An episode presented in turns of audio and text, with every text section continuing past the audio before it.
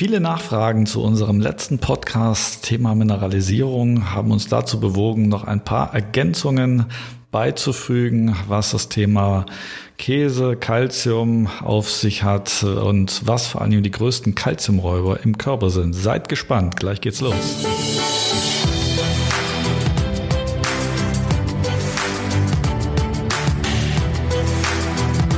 Herzlich willkommen zu dieser neuen Folge. Heute mit dem Thema, was wir vorhin schon angerissen hatten, äh, nochmal aufgreifend äh, an das vorherige Thema Mineralisierung und Calcium im Trinkwasser oder Mineralwasser.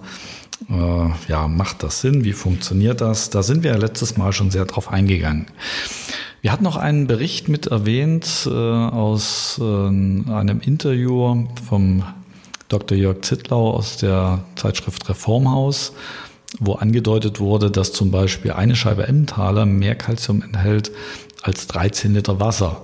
Daraufhin hatten wir natürlich einige Anfragen und Rückfragen auch bekommen, äh, ob uns denn nicht bekannt sei, dass äh, Käse zum Beispiel dem Körper auch äh, oder Milchprodukte wiederum Kalzium entziehen kann.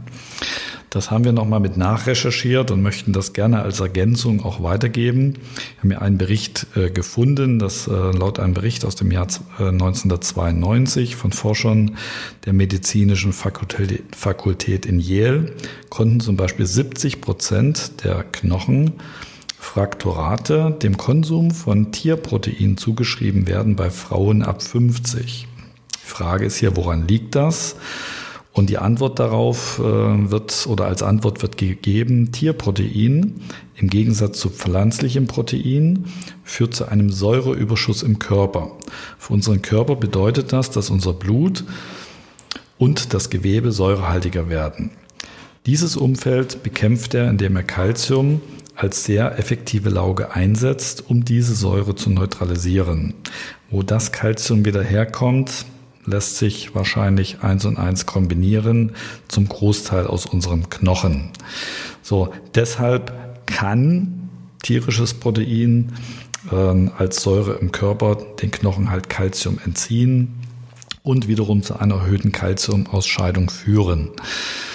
Was jetzt nicht heißen muss, dass das generell in allen Fällen immer absolut das Negative ist. Wir denken, ein Mix aus allem ist mit Sicherheit eine vernünftige Lösung. Wenn einmal nach einem Stück Käse ist, dann ist es okay.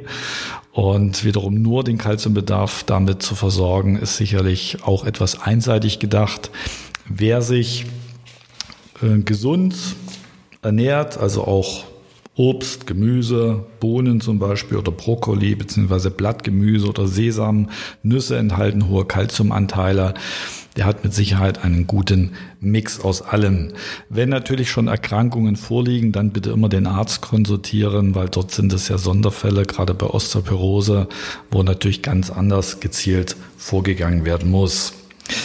Einen äh, weiteren interessanten Bericht haben wir gefunden von Dr. Med Michael Spitzbart aus dem Jahr 2016. Und das möchte ich euch noch mit nahelegen. Es gibt auch eine ganze Menge Calciumräuber. Wir haben letztes Mal darüber gesprochen, äh, wie wichtig es ist, Calcium äh, zum einen zuzuführen, dass es übers Wasser nicht unbedingt das Optimale ist und dass es auch Proteine braucht, dass wir D3 brauchen, dass wir K2 brauchen, also viele und Magnesium vor allen Dingen, viele andere Dinge. Aber es gibt auch richtige Calciumräuber, die ihr natürlich versuchen solltet zu vermeiden, äh, weil umso weniger ihr diese Räuber habt, umso weniger muss dann auch extern zugeführt werden. Zum Beispiel ist Kochsalz ein absoluter Calciumräuber. Und zwar aufgrund der Funktionsweise unseres Stoffwechsels kann Natrium, wenn wir also zu viel davon haben, nur ausgeschieden werden in Verbindung mit Calcium. Ja, also zu viel Natriumzufuhr, zu viel Kochsalz kann wiederum zu einer erhöhten Ausscheidung, Ausscheidung führen. Und denkt dabei bitte an dieses versteckte Salz, zum Beispiel in Wurst, in Brot und in Fertigprodukten. Auch bei Mineralwasser müsst ihr aufpassen, denn äh, sehr salzige Sorten, also die über mehr, als 20 Milligramm Natrium pro Liter enthalten, bei Kleinkindern ist die Obergrenze sogar bei 10 Milligramm äh, empfohlen. Auch das kann zu diesem Effekt führen, dass halt vermehrt Kalzium ausgeschieden wird. Als weiteren Punkt führt er auf äh, Eiweißmangel. Das hatten wir letztes Mal schon gesagt. Es ist also sehr, sehr wichtig, genügend Protein aufzunehmen. Laut dem vorherigen Bericht am besten natürlich auch pflanzliches Protein oder einen Mix, äh, um dort die Kalzium ähm, ja, Aufnahme äh, effektiver zu gestalten, damit es überhaupt erst vernünftig ähm, im Darm aufgenommen und vor allen Dingen dann auch in den Knochen eingelagert werden kann. So, er spricht hier von einer ähm, Zufuhr von 800 ähm, Milligramm Calcium bis 1000 Milligramm und zusätzlich Proteine. Menge ist hier leider nicht angegeben, aber Proteine brauchen wir für fast alles, äh, für die Gehirnbildung, für rote Blutkörperchen. Also es ist die Basis überhaupt, genügend Proteine auch mit aufzunehmen. So Säuren sind natürlich auch äh, allgemein Calciumkiller, also Säurebasenhaushalt. Ähm, deshalb ja, möglichst versuchen, so auf Zucker zu verzichten oder wenn halt dann Ersatzprodukte zu nehmen, die diese Übersäuerung nicht so hervorrufen. Esst bitte regelmäßig Obst und Gemüse, weil beides hat einen sehr stark säurebindenden Effekt und dadurch wirkt ihr dem entgegen. Ein unterschätzter Calciumdieb ist auch Koffein. Also koffeinhaltige Getränke, sei es Kaffee oder auch Limonaden, auch Tee, äh, können die Koffeinaufnahme, äh, Entschuldigung, die Calciumaufnahme im Darm blockieren. So, das heißt, wenn ihr Mineralwasser oder also meint, ist das zu trinken, um euch mit Kalzium zu versorgen oder andere Dinge zu essen und gleichzeitig viel Koffein einnehmt, dann wird sich das irgendwo neutralisieren. Dann ist das, als ob ihr euch im Kreis dreht, aber leider nicht zum Ziel kommt. So, deswegen auch das kontrolliert, nicht zu viel. Es liegt da immer irgendwo die Dosis in der Mitte, also ausgewogen das Ganze halten, dann passt das. Und äh, ein sechster Punkt, äh, was natürlich ein äh, Calciumkiller sein kann, manchmal geht es aber nicht anders, das ist die Verwendung von Medikamenten.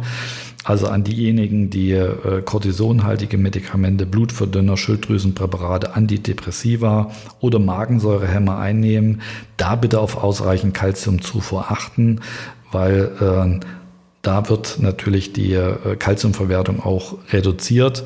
Deswegen muss dort in den meisten Fällen mit einer vernünftigen Nahrungsergänzung irgendeiner Form etwas hinzugeführt werden. Am besten dann natürlich auch in der Kombination, wie schon genannt. Proteine sind wichtig, D3 ist wichtig, äh, Magnesium ist sehr, sehr wichtig, äh, Vitamin K haben wir in den seltensten Fällen Mangelerscheinungen und dann halt gezielt vernünftig gut verwertbare Kalziumzufuhr, entweder aus einer Ernährung oder vernünftige Nahrungsergänzung. Dann seid ihr, denke ich, auf dem besten Weg, den ihr dort beschreiten könnt. So, wir hoffen, wir konnten da ein bisschen mehr Klarheit jetzt reinbringen als Ergänzung zu unserem vorherigen Podcast Thema Mineralisierung und Wasser. Was hat es auf sich? Und äh, ich freue mich auf die nächsten Podcasts mit euch, dort mit den ersten Interviewpartnern. Lasst euch überraschen, es wird spannend, spannende Themen, News und alles, was sonst noch dazu gehört. Bleibt gesund, ernährt euch vernünftig, ausgewogen, trinkt viel Wasser, gerade wenn es draußen warm ist. Bis bald, euer Thomas Schwabe.